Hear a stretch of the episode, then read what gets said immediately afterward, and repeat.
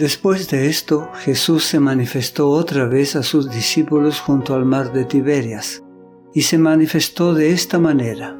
Estaban juntos Simón Pedro, Tomás, llamado el Dídimo, Natanael, el de Caná de Galilea, los hijos de Zebedeo y otros dos de sus discípulos. Simón Pedro les dijo, Voy a pescar. Ellos le dijeron, Vamos nosotros también contigo. Fueron y entraron en una barca, y aquella noche no pescaron nada. Cuando ya iba amaneciendo, se presentó Jesús en la playa, mas los discípulos no sabían que era Jesús. San Juan capítulo 21 versículos 1 al 4.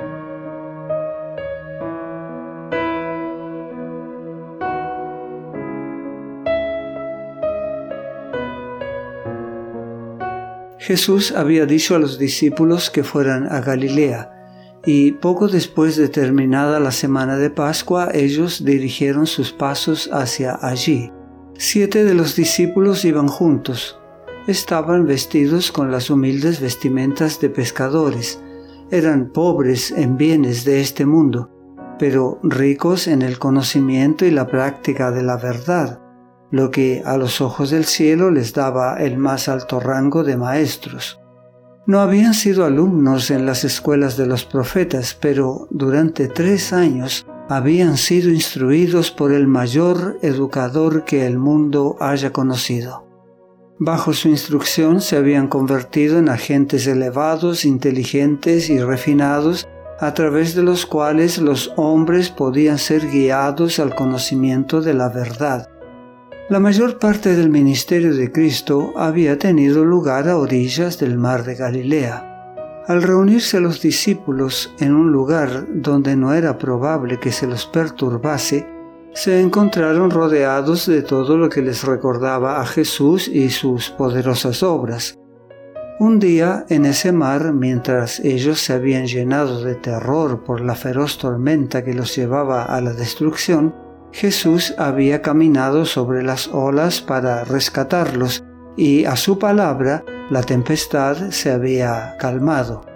A la vista estaba la playa donde miles de personas habían sido alimentadas con algunos pocos panes y peces.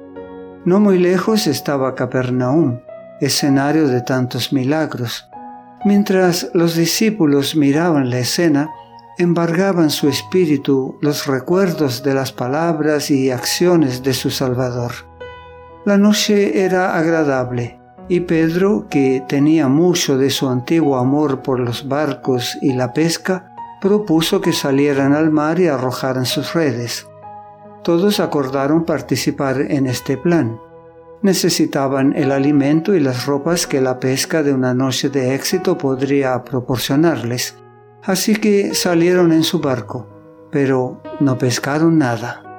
Trabajaron toda la noche sin éxito.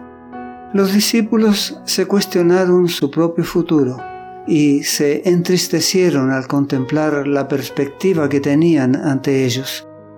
Mientras tanto, un observador solitario, invisible, los miraba desde la orilla. Al fin amaneció. El barco estaba cerca de la orilla, y los discípulos vieron de pie sobre la playa a un extraño que los recibió con la pregunta, Hijitos, ¿tenéis algo de comer? Le respondieron, No. Él les dijo, Echad la red a la derecha de la barca y hallaréis. Entonces la echaron y ya no la podían sacar por la gran cantidad de peces. Juan reconoció al extraño y le dijo a Pedro, es el Señor. Pedro, impulsivo, ferviente, afectuoso, impetuoso y expresivo, respondió en su forma característica. Se arrojó al agua y pronto estuvo al lado de su maestro.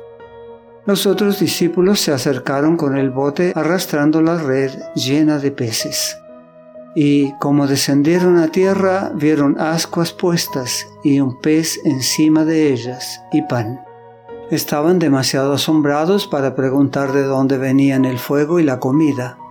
Jesús les dijo, Traed de los peces que acabáis de pescar.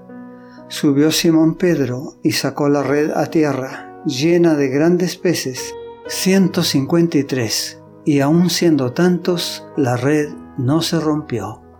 San Juan capítulo 21 versículos 5 al 11. Después de terminado el trabajo y hechos los preparativos, Jesús les dijo, vengan a comer. Partió el alimento y lo dividió entre ellos, y fue conocido y reconocido por los siete. Recordaron entonces el milagro de cómo habían sido alimentadas las cinco mil personas en la ladera del monte, pero los dominaba una misteriosa reverencia y en silencio miraban al Salvador resucitado. Vívidamente recordaban la escena ocurrida al lado del mar cuando Jesús les había ordenado que le siguieran.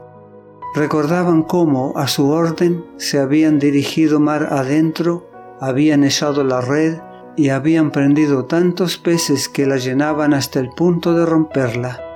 Entonces Jesús los había invitado a dejar sus barcos y había prometido hacerlos pescadores de hombres con el fin de hacerles recordar esta escena y profundizar su impresión, había realizado de nuevo este milagro. Su acto era una renovación del encargo hecho a los discípulos. Demostraba que la muerte de su maestro no había disminuido su obligación de hacer la obra que les había asignado. Aunque habían de quedar privados de su compañía personal, y de los medios de sostén que les proporcionara su empleo anterior, el Salvador resucitado seguiría cuidando de ellos. Mientras estuviesen haciendo su obra, proveería a sus necesidades.